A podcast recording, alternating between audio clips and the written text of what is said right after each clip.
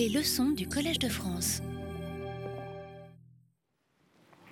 Alors aujourd'hui, d'une certaine façon, à la fois la séance du cours et la séance du séminaire, ces deux séances vont tourner autour de la notion de créativité.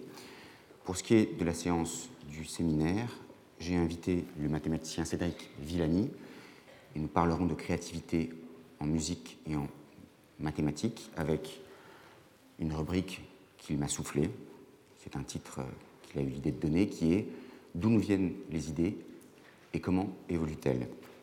Pour cette première séance, qui est consacrée à l'improvisation, il y aura aussi. Vous montez un tout petit peu le, le micro? Pour cette deuxième séance de cours, qui est consacrée à l'improvisation, il sera aussi, on verra sous quelle modalité, question d'improvisation. Tout cela parce que cette chaire de création artistique euh, m'a conduit, en plus euh, d'aborder certaines questions d'un point de vue qu'on pourrait dire musicologique, à considérer aussi d'autres questions du point de vue euh, du créateur, qu'il s'agisse de questions de composition, comme c'était le cas en partie la semaine dernière et comme ce sera le cas la semaine prochaine, autour de l'idée de clocks et de clouds, mais des questions aussi d'improvisation, comme c'est le cas pour cette séance et comme ce sera le cas également le 20 décembre, quand je vous proposerai une réflexion autour de l'idée de savoir comment accompagner un film muet. Alors, sur l'idée d'improvisation, peut-être quelques questions de vocabulaire tout d'abord.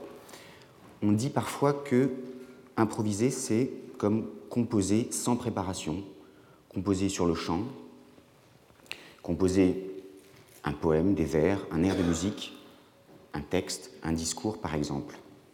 Ainsi on dira de quelqu'un qui improvise un brillant développement sur tel ou tel sujet, d'un musicien qui improvise des variations sur un air, sur un motif donné, sur un thème, sur des thèmes. Et puis, par extension, on peut dire qu'improviser, ce sera, mais dans un sens qui n'est plus littéral, organisé sans préparation antérieure. Par exemple, avec une vigueur remarquable, ils se mirent à improviser un blockhouse autour du canon à pivot et à longue portée qu'on avait placé là, ce que dit Wells dans La guerre dans les airs. Petit problème, c'est le problème du sans préparation. Qu'est-ce que ça veut dire composer sans préparation? Alors, avant de vous présenter deux types de traditions d'improvisation qui ne s'entendent pas forcément sur cette idée du sans préparation, je voudrais vous rappeler deux anecdotes. L'une d'entre elles est peut-être apocryphe. C'est cette anecdote d'un Picasso de 60 ans qui, griffonnant un croquis l'espace d'une minute et réclamant de son commanditaire une somme importante, se voit répondre Mais maître, cela vous a pris une minute. Pardon, aurait rétorqué Picasso, cela m'a pris 60 ans plus une minute. Donc, quelle serait dans ce cas-là l'idée du sans préparation? Est-ce que Picasso était effectivement sans préparation au sens où en soi le travail ne lui a pas pris davantage qu'une minute, ou bien est-ce que c'est toute son expérience accumulée pendant les années antérieures qu'il faudrait prendre en compte. Dans ce cas-là, sans préparation devient presque sans objet.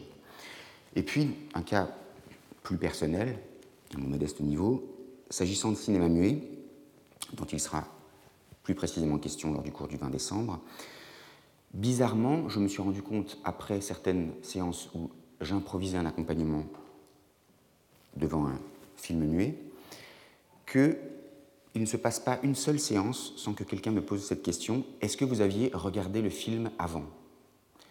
Alors, ça m'a toujours paru curieux, mais depuis qu'on me pose cette question, j'ai fini par m'y faire. Je me dis qu'il faudrait tout de même avoir bien peu de conscience professionnelle pour ne pas regarder le film du tout. C'est-à-dire que normalement, je connais au moins l'intrigue, le déroulé des séquences éventuellement, j'ai cherché d'une certaine façon à m'approprier le film. Simplement, il s'agit d'improvisation, effectivement, de la première à la dernière image, car je ne sais pas du tout, au moment où je pose les mains sur le clavier, ce que je vais jouer. De ce point de vue, y a-t-il préparation n'y a-t-il pas de préparation? Je dirais quant à moi que l'improvisation, pratiquement toujours, dans le sens que je vais défendre, suppose une préparation, et parfois même une préparation assez longue. Alors, on définit parfois l'improvisation comme l'acte spontané par lequel un musicien crée une œuvre dans l'instant, comme si l'inspiration du moment était relayée par un savoir musical et technique, ainsi probablement qu'une habilité, une aptitude à réagir en temps réel. Et c'est le en temps réel qui nous intéresse. Alors, je préfère d'emblée mettre les points sur les i. Il existe schématiquement deux grandes tendances d'improvisateur quand il s'agit de musique savante occidentale. L'une d'entre elles, on va dire que ce sont les tenants de l'improvisation dite générative, rien à voir avec la grammaire générative, défend idéalement l'idée d'une tabula rasa. L'improvisateur doit se défaire de tous ses réflexes, aussi bien de ses réflexes d'interprète que de ses réflexes de compositeur. Il doit partir de rien, il doit partir de zéro. Il doit oublier tout ce que ses doigts, comme sa mémoire, a pu lui apprendre. Alors, je suis quant à moi tenant d'une tradition qui serait presque opposée, et je considère que si l'improvisation est bien le fait de composer dans l'instant, elle n'exclut pas, loin s'en faut, que l'on fasse appel à sa mémoire à la fois mentale et digitale, qu'elle prenne en compte le fait que l'on est toujours pétri d'influence, consciente ou inconsciente, et qu'encore une fois, cette composition live, si je puis dire, composition dans l'instant, n'exclut pas le recours à une forme, à une construction. Simplement, cette forme et cette construction s'organisent en temps réel. Alors, c'est surtout de ce type d'improvisation dont il sera question ici, tout simplement parce qu'après un aperçu historique de l'improvisation, comme il s'agit d'une chaire de création artistique, je vais moi-même me livrer, une fois n'est pas coutume, à l'exercice des improvisations sur les thèmes proposés par le public, c'est-à-dire par vous, pour essayer d'analyser ce qui se passe dans ma tête au moment où j'improvise. Alors cette dichotomie ou quasi-dichotomie entre deux types d'improvisation, improvisation, on va dire, générative dans un cas, et puis improvisation plus traditionnelle, admettons le mot qui n'est pas un gros mot dans l'autre cas, euh, se retrouve dans cette opposition au Conservatoire de Paris, par exemple, entre deux classes, donc dans sa dimension, on va dire presque institutionnelle. Vous avez une classe ancienne, issue de l'improvisation à l'orgue, j'y reviendrai par la suite, qui a donné lieu à partir de 2000, première promotion, dont j'ai eu la chance de faire partie, à une autre classe d'improvisation au piano. En réalité, les organistes et les pianistes suivaient les mêmes cours, pratiquement, avaient l'occasion de travailler ensemble.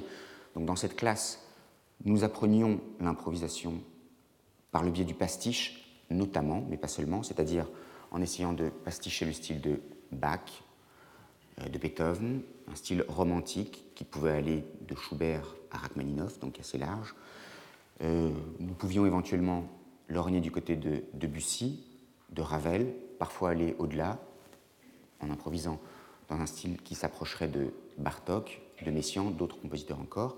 En tout cas, l'idée euh, d'un préalable, d'une propédotique qui serait liée au pastiche ne nous était pas étrangère, loin de là. À côté de ça, il y a cette autre classe qui est liée à l'improvisation générative, où, encore une fois, euh, l'idée c'est d'essayer de sortir les forces vives, conscientes ou inconscientes, de l'improvisateur en faisant en sorte qu'il ne se souvienne pas pratiquement de tout ce que sa mémoire a pu engranger.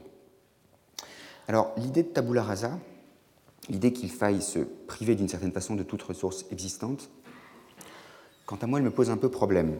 D'abord parce que ça suppose comme une définition en négatif.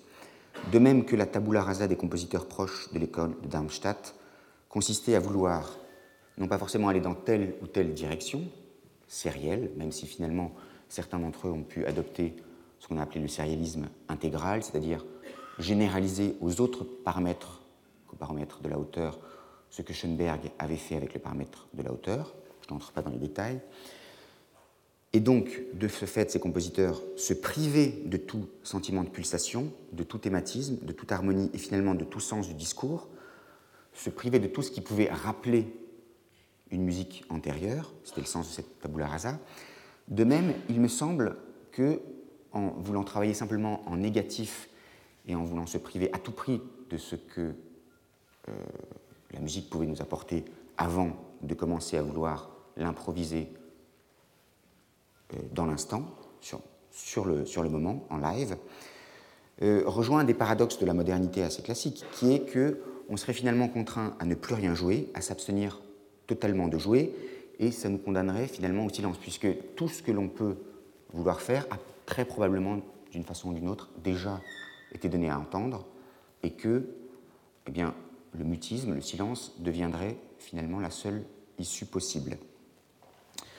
Par ailleurs, euh, lorsque, à l'issue d'improvisation, certains m'ont demandé si je me sentais proche, euh, on va dire, d'une école de l'improvisation plutôt liée à l'aléa, à l'aléatoire, à John Cage notamment.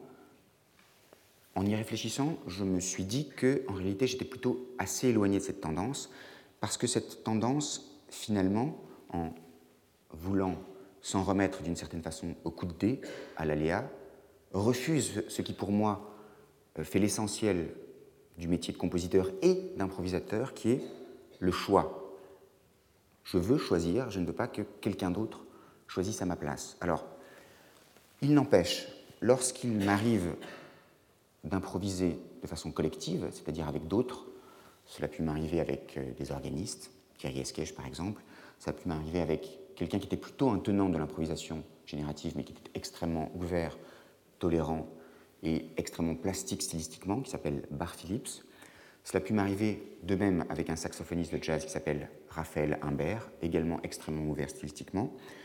Dans ce cas, il est vrai que la part de choix dont vous disposez est probablement très légèrement bornée par le choix de votre partenaire.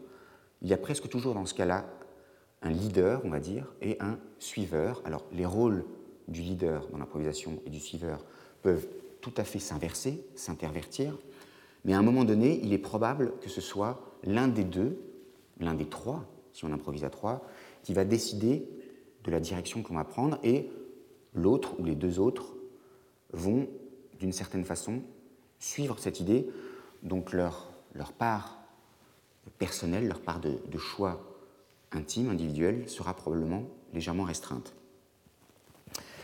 Le jeune musicologue et organiste Louis Delpech, qui a été mon élève, remarque que la coïncidence de l'apparition de l'idée d'improvisation et de la découverte de l'imprimerie,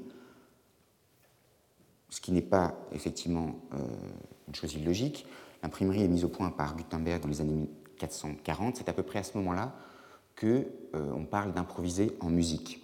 Et dans cet ordre d'idées, il fait de l'improvisation, je le cite, l'autre de la notation musicale, ce qui me semble être effectivement une très bonne caractérisation.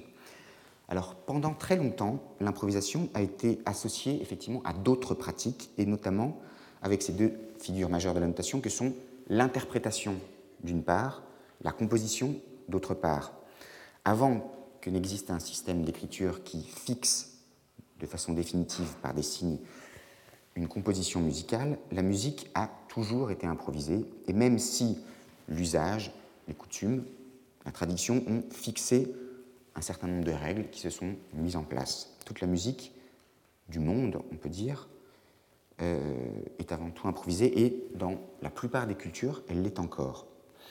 Aujourd'hui, dans la musique classique, c'est surtout les organistes qui improvisent. C'est lié évidemment à la messe, au fait que lorsqu'un lorsqu'un organiste doit accompagner une messe il est euh, contraint parfois d'avoir un type d'accompagnement euh, qui dépendra du temps de l'office, et typiquement pendant la communion, il va devoir doser la longueur de sa prononciation en fonction du nombre de personnes qui communient.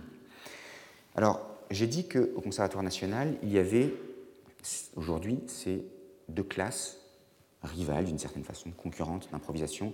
D'un côté, l'improvisation générative, de l'autre, l'improvisation à l'ancienne, euh, qui est une continuation finalement de la classe d'improvisation à l'orgue.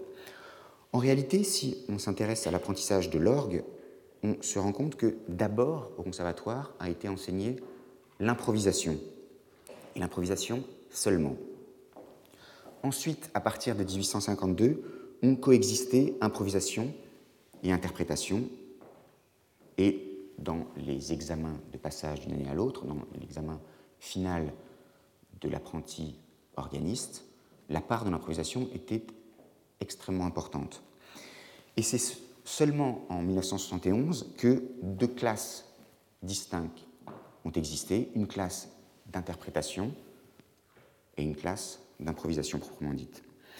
Alors, si on s'intéresse, euh, en quittant le domaine de l'orgue, le domaine exclusif de l'orgue, à la façon dont, historiquement, dans la musique classique, les différents types d'improvisation ont pu exister, on se rend compte que cela pouvait être lié à une chose qui était l'ornementation. Très souvent, l'ornementation était laissée à la guise de l'interprète, qui devenait de ce fait, d'une certaine façon, improvisateur, mais aussi la réalisation de basses continues, et dans ces deux cas, l'improvisation marche encore main dans la main avec l'interprétation, mais il a pu s'agir aussi, pendant très longtemps, de cadences de concerto, c'est-à-dire très souvent, après, à la fin d'un premier mouvement, plus rarement d'un troisième mouvement, plus rarement encore d'un mouvement lent, deuxième mouvement euh, d'un concerto classique, romantique ou plus récent, une cadence est laissée au soliste qui doit lui permettre de montrer ses talents de virtuose et d'improvisateur, puisque, à l'origine au moins, la cadence était effectivement improvisée par le soliste. Alors, aujourd'hui, je ne connais pas de soliste qui euh, prend le risque de travailler absolument sans filet et d'improviser une cadence en concerto. Il en existe peut-être. Je souhaiterais qu'il en existe, parce que c'est un exercice euh, difficile, certes, mais intéressant. Mais en tout cas, cette pratique a existé pendant longtemps, et on voit que dans ce cas, l'improvisation marche dans la main, non pas tant avec l'interprétation, mais surtout avec la composition. Alors la semaine dernière, Bernard Sèvres nous parlait de l'instrument de musique et de l'instrumentiste, et il nous a rappelé ce qu'était un prélude à l'origine.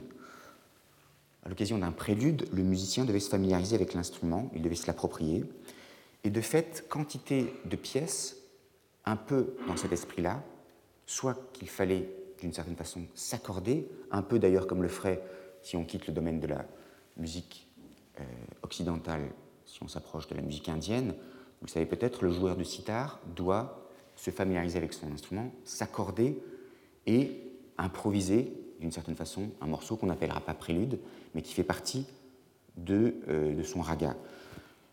Dans la tradition classique, vous aviez des préludes, des ricercar, des fantaisies, des caprices, des toccatas, des genres notés mais qui étaient très souvent issus d'improvisation et qui, quoi qu'il en soit, en empruntaient le vocabulaire. Alors, c'est d'ailleurs le cas avec bien des fantaisies écrites euh, à cette époque, à cette époque classique. Euh, si vous prenez par exemple Fantaisie de Mozart, Fantaisie en Ré mineur, dont je vais vous jouer un extrait, on se rend compte que le vocabulaire issu de cette fantaisie, qu'elle ait été ou non effectivement d'abord improvisée et ensuite notée, ou simplement que Mozart ait voulu donner l'idée, l'illusion d'une improvisation, elle va utiliser le vocabulaire de l'improvisation, c'est-à-dire une combinaison de plusieurs thèmes, avec souvent de courtes sections très contrastées qui vont se succéder, un contrepoint en général rudimentaire, souvent très libre, avec l'idée que Fantasieren, comme le faisait remarquer le pianiste et compositeur Jérôme Ducrot, Fantasieren, c'est improvisé.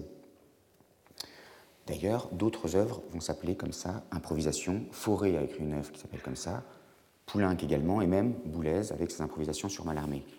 Alors, je vous fais entendre simplement ce début de la fantaisie en ré mineur de Mozart.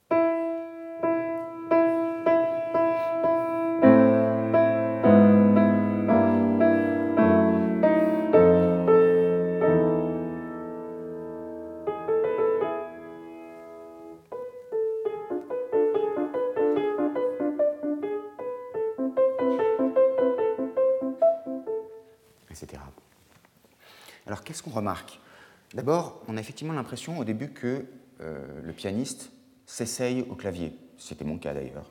Je n'ai pas depuis un certain temps. Je m'essaye au clavier, je joue des arpèges.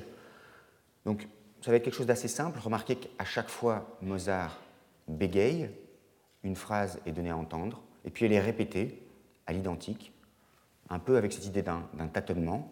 Première phrase, je le joue intentionnellement plus vite. Une première fois, une deuxième, même chose, une première fois,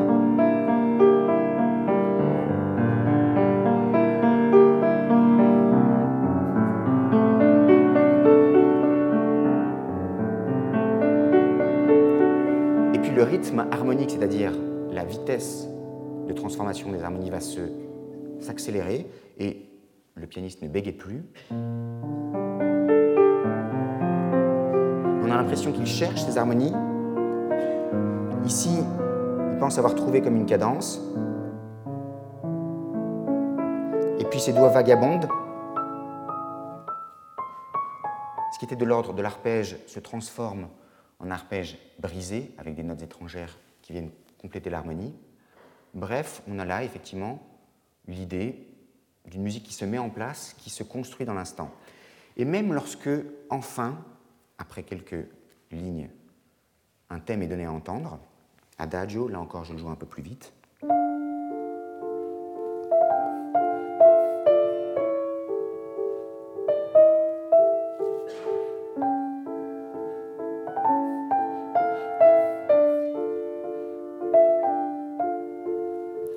avoir très clairement un antécédent et son conséquent, et puis, sans crier gare, nettement, une section beaucoup plus contrastée, non pas avec un esprit consolateur marqué piano, mais forté, comme un coup de théâtre. Un nouveau piano, autre contraste. Et ensuite, comme des balbutiements,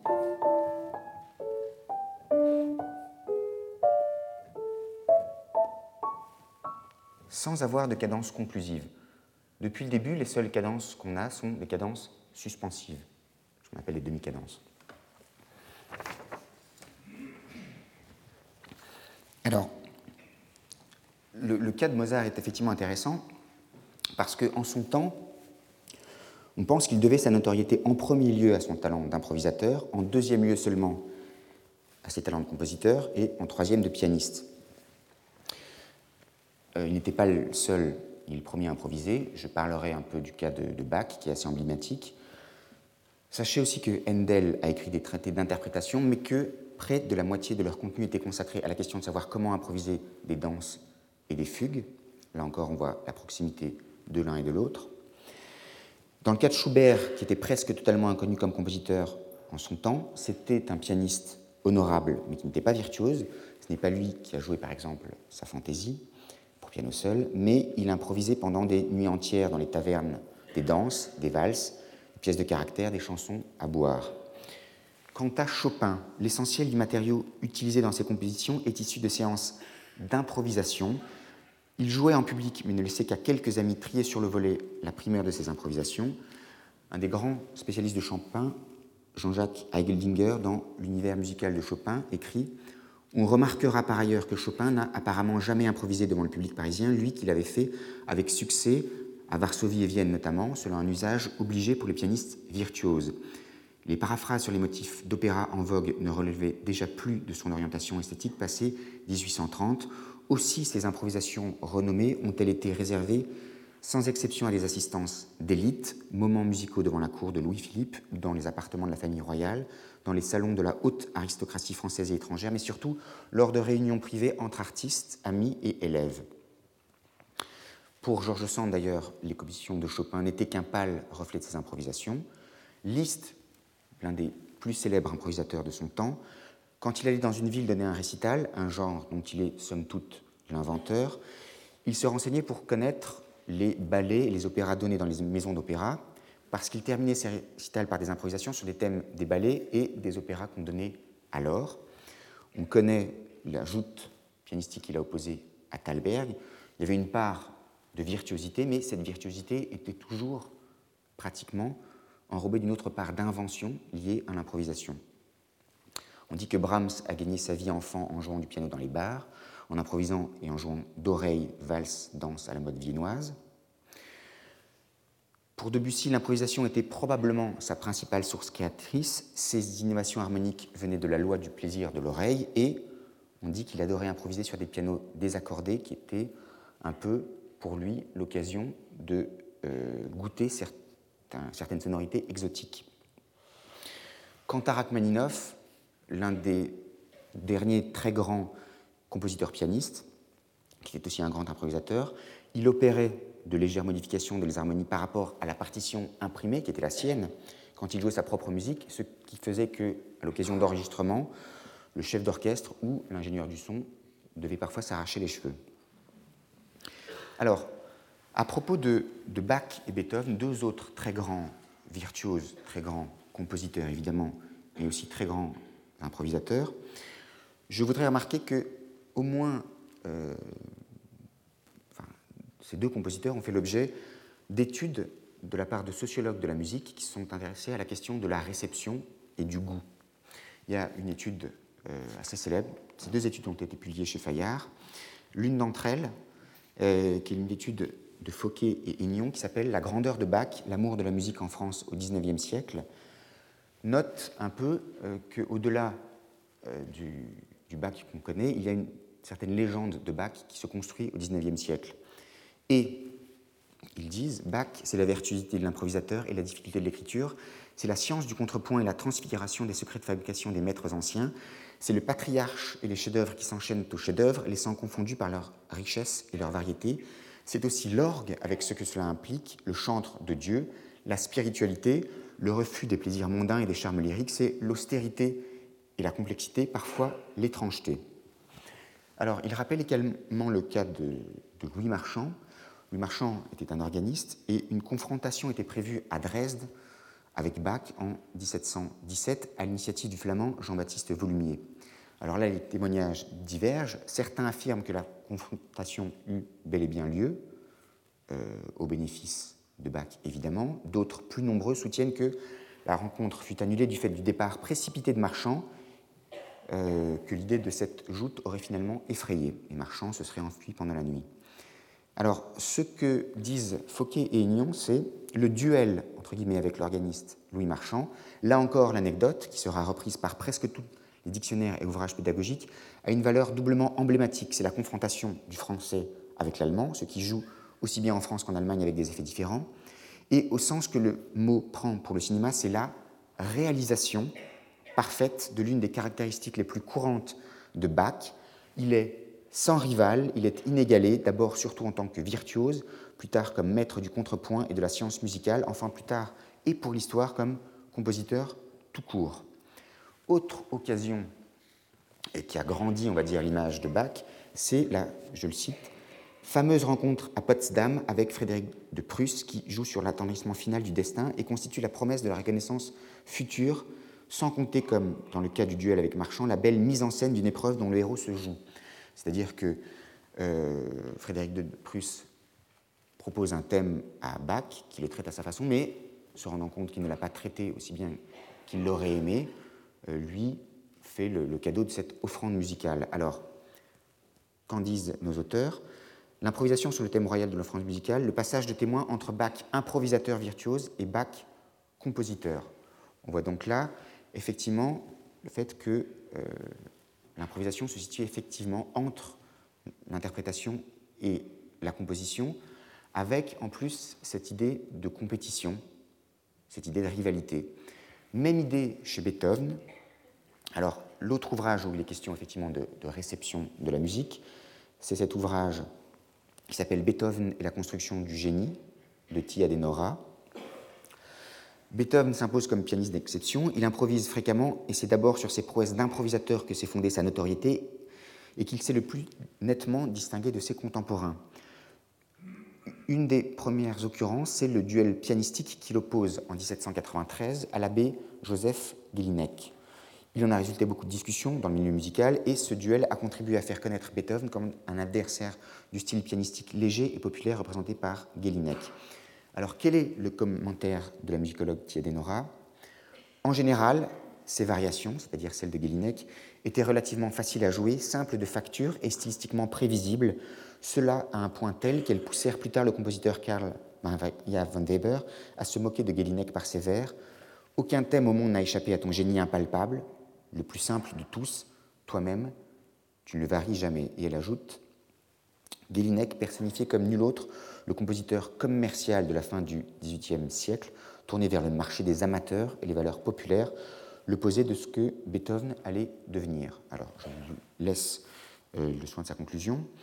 Ce que je voudrais dire, c'est que dans tous ces cas, on voit que cette pratique de l'improvisation, qui était une chose courante, très courante à la fin du XVIIIe siècle et au XIXe siècle, était liée au fait qu'il était à peu près impensable à cette époque qu'un compositeur ne soit pas, en plus, euh, interprète, joue de la musique. Il y a quelques exceptions. Il y aurait l'exception de Berlioz, qui vaut ce qu'elle vaut.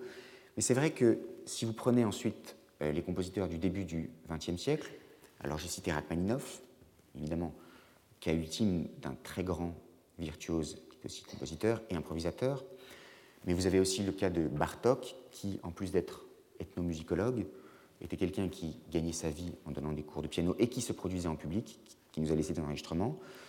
Vous avez le cas de Debussy, le cas plus problématique de Ravel, qui s'est certes un peu produit en public, mais qui n'était pas un pianiste suffisamment virtuose pour jouer par exemple ses concertos. Lorsqu'il fait une tournée aux États-Unis, c'est sa sonatine qu'il joue, certainement pas son œuvre pianistique la plus difficile.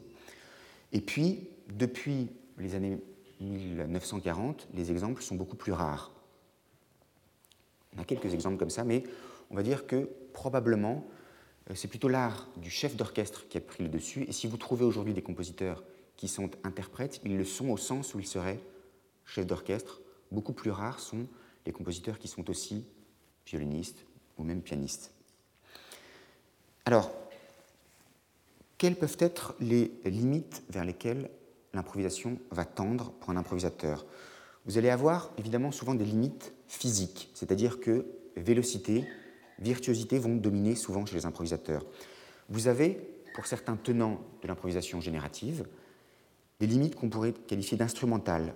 On va essayer d'explorer des modes de jeu non conventionnels. Vous avez souvent des limites formelles, c'est évidemment lié au fait que l'improvisation est une forme de, de composition dans l'instant, comme je l'ai dit. Et puis, parfois, toujours chez ces tenants de l'improvisation dite générative, des limites qu'on pourrait qualifier d'esthétiques. Il s'agit de repousser les frontières entre le beau et le laid, de provoquer ou de choquer par des sonorités bruitistes. Il en sera question dans notre cours à venir sur bruit et musique. Alors, avant de, passer à cet exercice des improvisations sur les thèmes que vous allez me proposer, pour lesquels j'ai essayé de vous montrer ce qui se passe dans mon esprit au moment où je me lance dans ce type d'improvisation, je voudrais euh, soulever un peu la question de, pour le dire euh, de façon un peu pompeuse, le problème de la dignité ontologique de l'œuvre improvisée par rapport à l'œuvre écrite. Alors qu'est-ce que je veux dire par là? C'est que pour nous qui sommes habitués à la musique savante occidentale, l'œuvre véritable, c'est l'œuvre achevée, terminée. C'est l'œuvre que l'on ne doit plus avoir à retoucher, qui a arrivé à un degré d'achèvement définitif, si j'ose dire. Mais vous vous rendez compte qu'on pourrait tout à fait soutenir, au contraire, que c'est l'œuvre créée dans l'instant, c'est-à-dire l'improvisation, qui est la plus haute forme de perfection, par son caractère irréductiblement singulier, par son unicité, j'ai envie de dire par le fait qu'il s'agit d'un unicum, d'un apax. Et ce qui en fait tout le prix, ce serait précisément, non pas son achèvement, mais son inachèvement. Alors, il arrive fréquemment à l'issue d'une séance d'improvisation, sur un film muet, sur des lectures de textes, sur des thèmes proposés par le public, que l'on me demande si la séance était enregistrée. Le plus souvent, naturellement, je réponds par la négative, sauf s'il s'agit d'une séance faite pour France Culture, pour France Musique, ce qui peut arriver. Mais il n'est pas rare, dans ce cas-là, que la personne paraisse d'abord dépitée, puis se ressaisisse et se dise qu'au contraire, le fait que la séance n'ait pas été enregistrée en accroît d'une certaine façon le prix, parce que la seule trace qu'il en reste sera dans son souvenir. Alors, Une fois n'est pas coutume, je vais effectivement faire appel à vous pour vous demander de me proposer des thèmes sur lesquels improviser. D'abord, je voudrais rappeler dans quelles circonstances il m'arrive de pratiquer l'improvisation. Il peut s'agir d'accompagner des, textes, d'accompagner des, des, lectures à voix haute. C'est pour ça qu'il n'est pas rare, à l'occasion de séances d'improvisation sur les thèmes qui sont proposés par le public, que l'on me propose des textes, ou plutôt des fragments de textes. Il peut s'agir d'un poème dans son entier, mais parfois simplement d'un vers, de deux vers. J'ai eu comme ça, à plusieurs reprises, Le Dormeur du Val, ou plutôt son dernier vers, c'est-à-dire sa chute. Il peut s'agir, mais une séance toute particulière y sera consacrée, d'improviser sur un film muet. J'ai déjà eu un peu l'occasion d'en parler. Euh, et puis, il y aura un exemple précis pour ma dernière intervention ici au Collège de France, un ciné-concert qui sera le jeudi 24 janvier à 20h et où j'accompagnerai le chef-d'œuvre de Murnau, L'Aurore. Alors, une des autres occasions où il m'est donné d'improviser euh, en public, c'est précisément sur les thèmes proposés par le public. À l'origine, je dois dire que c'était un peu un accident. C'est-à-dire que je devais faire la deuxième partie d'un concert avec un autre pianiste, autre pianiste qui, malheureusement, euh, a fait faux bon la veille, prétextant qu'il était malade, ce qu'il était peut-être, et n'ayant pas assez de répertoire sous les doigts, je me suis dit, eh bien, on va essayer d'improviser. Et pour que l'improvisation ait un sens, peut-être pour que je ne sois pas accusé euh, d'être en réalité en train de, de jouer une œuvre préexistante et de ne pas être en train d'improviser, j'ai proposé d'improviser sur des thèmes qui m'étaient proposés par le public, ce que je fais maintenant assez fréquemment. Alors, je vous ai dit un peu déjà de quoi il pouvait s'agir. Il peut s'agir de thèmes littéraires, il peut s'agir de thèmes liés aux arts plastiques. Euh, j'ai eu comme ça un grand nombre de fois, très grand nombre de fois, Guernica, curieusement jamais la Joconde. Euh, il y a comme ça des, œuvres euh, peut-être qui se prêtent dans l'imaginaire du public plus à un traitement musical. Il peut s'agir normalement évidemment d'une œuvre musicale, mais je ne suis pas omniscient loin de là, donc si vous avez envie de, faire référence à une œuvre musicale, je peux ne pas la connaître. Vous pouvez tout à fait dans ce cas-là la, chanter, la fredonner, et faire référence de façon plus précise, peut-être éventuellement même venir la jouer au piano, l'extrait en question, même si ça nous fera peut-être perdre un tout petit peu de temps. Il peut s'agir a priori de n'importe quoi pourvu, et je vous laisse juge, que cela se prête à un traitement musical. Alors, est-ce que vous avez des suggestions? Oui?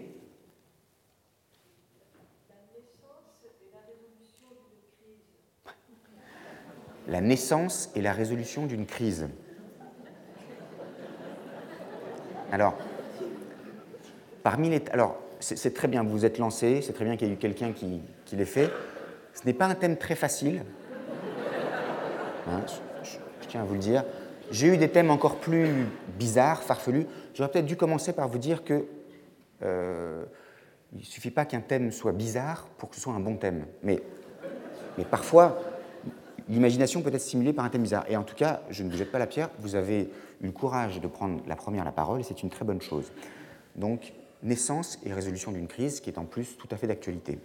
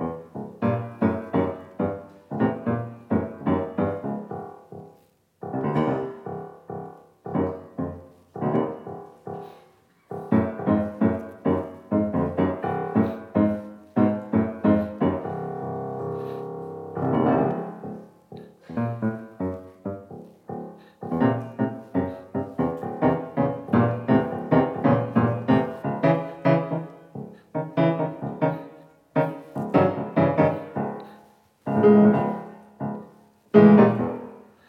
you.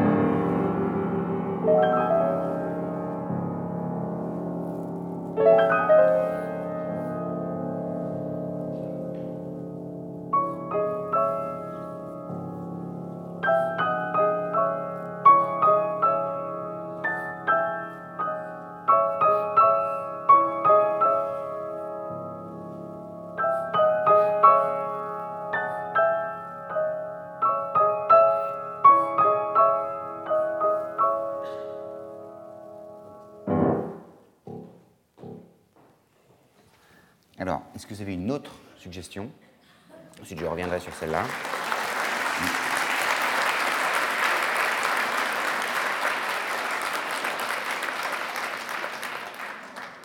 Oui? Vous avez parlé de thèmes picturaux. Est-ce que vous pouvez faire quelque chose sur l'origine du monde de Courbet? L'origine du monde de Courbet.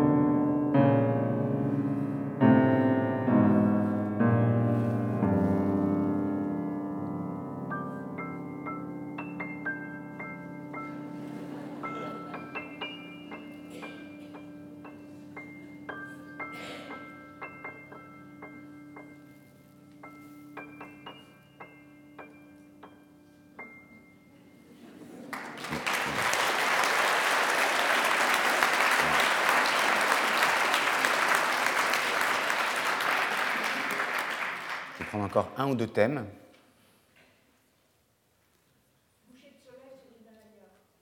Allez, c'est très bien, mais je voudrais quand même. Enfin, tous les thèmes sont bons à prendre, mais s'il pouvait y avoir un thème éventuellement en liaison plus directe avec la musique, ce serait très bien. Mais ce n'est pas une obligation. Oui.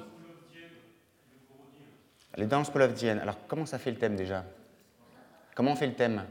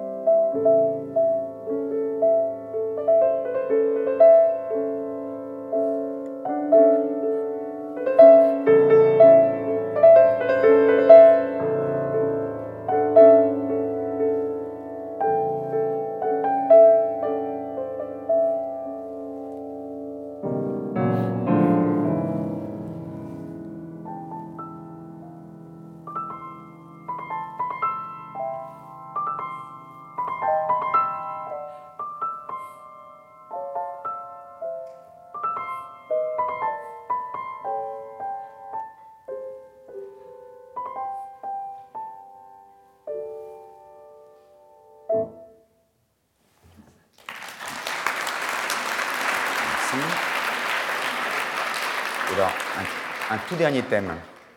La joie. La joie. La mathématique.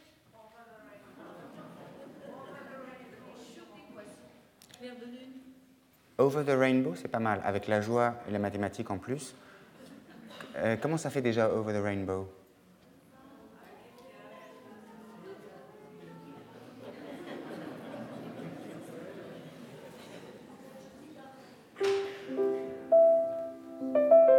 Comment ça fait?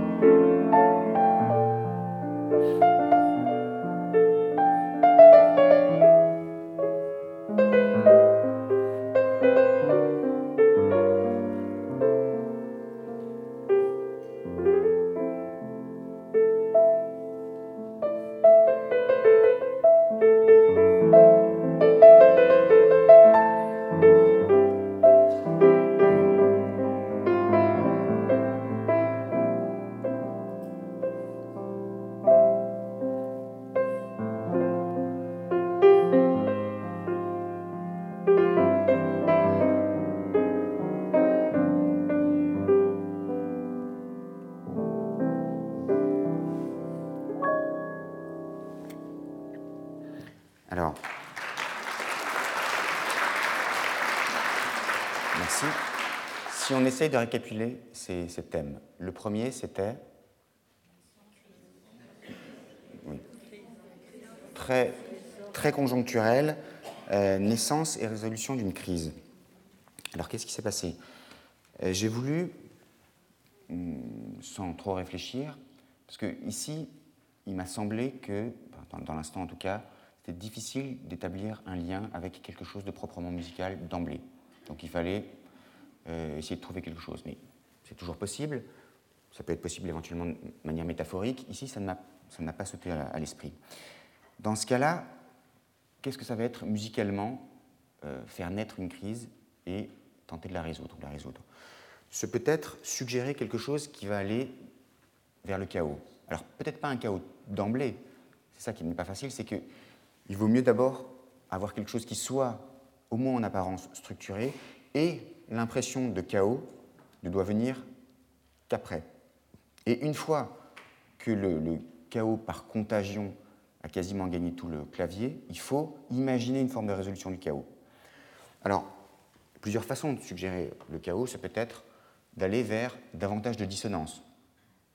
Assez traditionnellement, dans quantité d'œuvres qui commencent par une idée de chaos, c'est peut-être, je ne sais pas, le quatuor des dissonances, comme on l'a dit, mais parfois, et pour des raisons qu'on comprend, euh, d'autres œuvres. Chez Jean Ferry Rebel, c'est le cas, avec là pour le coup vraiment une, naissance du monde, si je puis dire.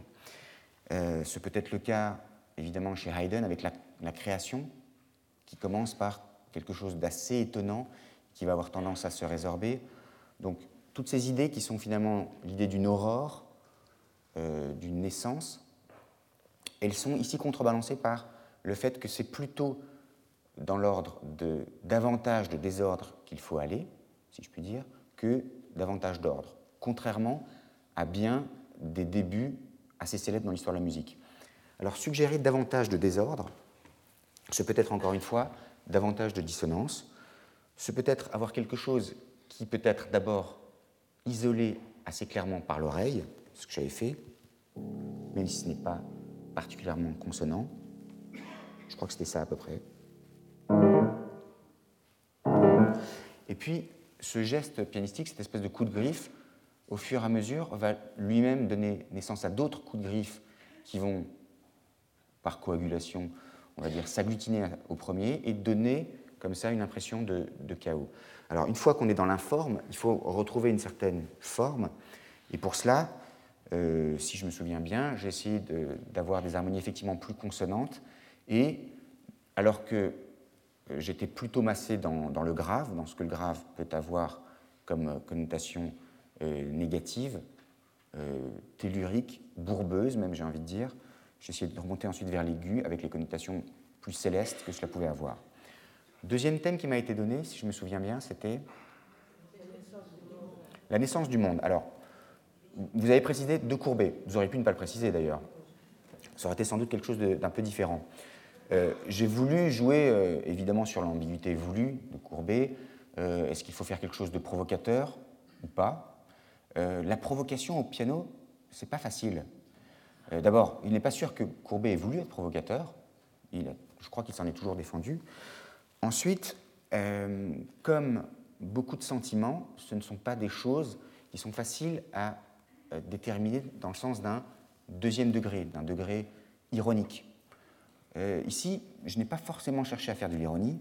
Alors, vous aurez évidemment reconnu simplement un pied de nez final, petit clin d'œil, qui était euh, Il est né le divin enfant, ce qui était une façon évidemment de faire référence très directement à l'essence du monde, à l'essence du monde pour l'enfant. Pour le reste, on est un peu dans le même genre de, de problématique liée à un désordre et à un ordre. Troisième thème qui m'a été proposé, donc, euh, d'après les danses polovtsiennes de Borodine. Danse polovtsienne de Borodine, c'est une œuvre orchestrale. Première difficulté, euh, alors il y, a plusieurs thèmes, hein. je n'en avais aucun présent à l'esprit. Très généreusement, vous, m'en avez rappelé au moins euh, l'un de ces thèmes. Ce qui se passe, c'est que lorsque c'est réduit au piano, évidemment, ce type d'œuvre extrêmement sauvage par endroits, tellurique perd beaucoup de sa force.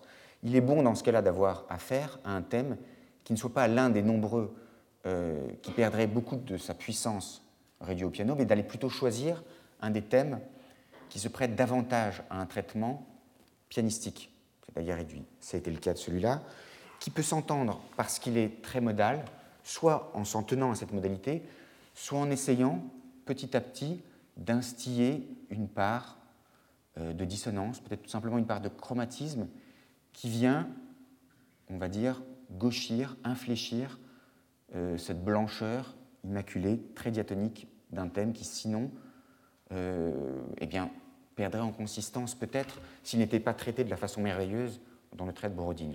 Voilà pourquoi, à partir de ce thème qui en plus repose vraiment sur quelque chose d'assez soutenu, avec un rythme harmonique, là encore, c'est-à-dire une vitesse de euh, transformation des harmonies qui est très lent, et avec ce saut de, quinte assez typique. J'ai essayé de le gauchir en allant progressivement vers tout à fait autre chose. Dernier thème au pluriel qui m'ont été proposés, les mathématiques. Alors, mathématiques, c'est facile, tout peut être mathématique. Vous me croirez sur parole si je vous dis que euh, j'ai fait très exactement, euh, on va dire 3 puissance 3 mesures dans ce que j'ai donné à entendre. Et c'est évidemment intentionnel puisque je voulais que ce soit 27. Alors, je peux vous dire, enfin tout est possible, je peux vous dire que les mesures ont changé, euh, que certaines étaient régulières, d'autres étaient irrégulières, peu importe. Le, lien avec les mathématiques, il en sera beaucoup question évidemment dans quelques instants, euh, donc je ne voudrais pas un peu déflorer cette, conversation, mais il peut être de différents ordres. Ma conviction, c'est que très souvent, euh, la musique a un lien assez ténu avec les mathématiques, et si lien il existe, c'est plutôt avec une arithmétique, somme toute, assez élémentaire. Avec cela, il y avait la joie. Traditionnellement, euh, pour d'assez bonnes raisons, la joie comme le bonheur sont associés en musique au majeur. Et, symétriquement, la peine, la douleur, le malheur vont être associés au mineur. Ici, c'était à combiner avec euh, Over the Rainbow.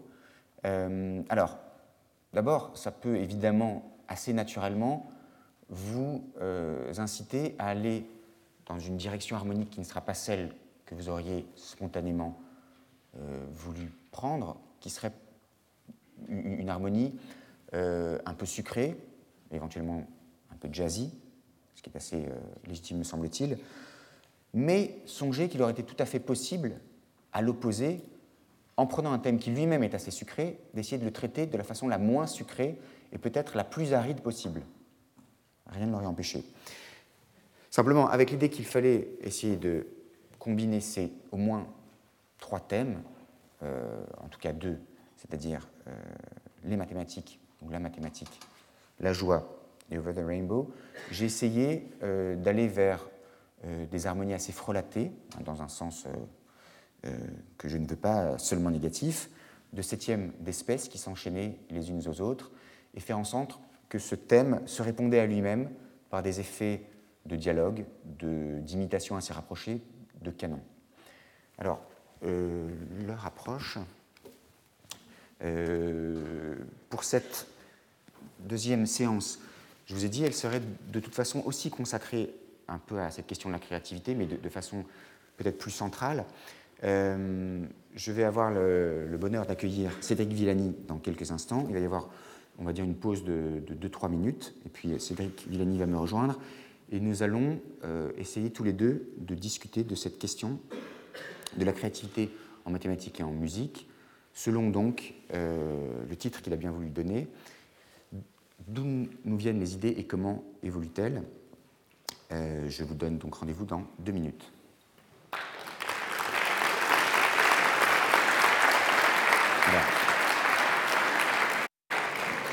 Je rappelle simplement que la séance de cours la semaine prochaine sera consacrée euh, un petit peu en écho à ce que j'ai fait la semaine dernière, à Clocks and Clouds, le Clouds, et que pour le séminaire, j'accueillerai Michel Gribinski, qui est comparatiste et musicologue, et qui parlera de musique et images.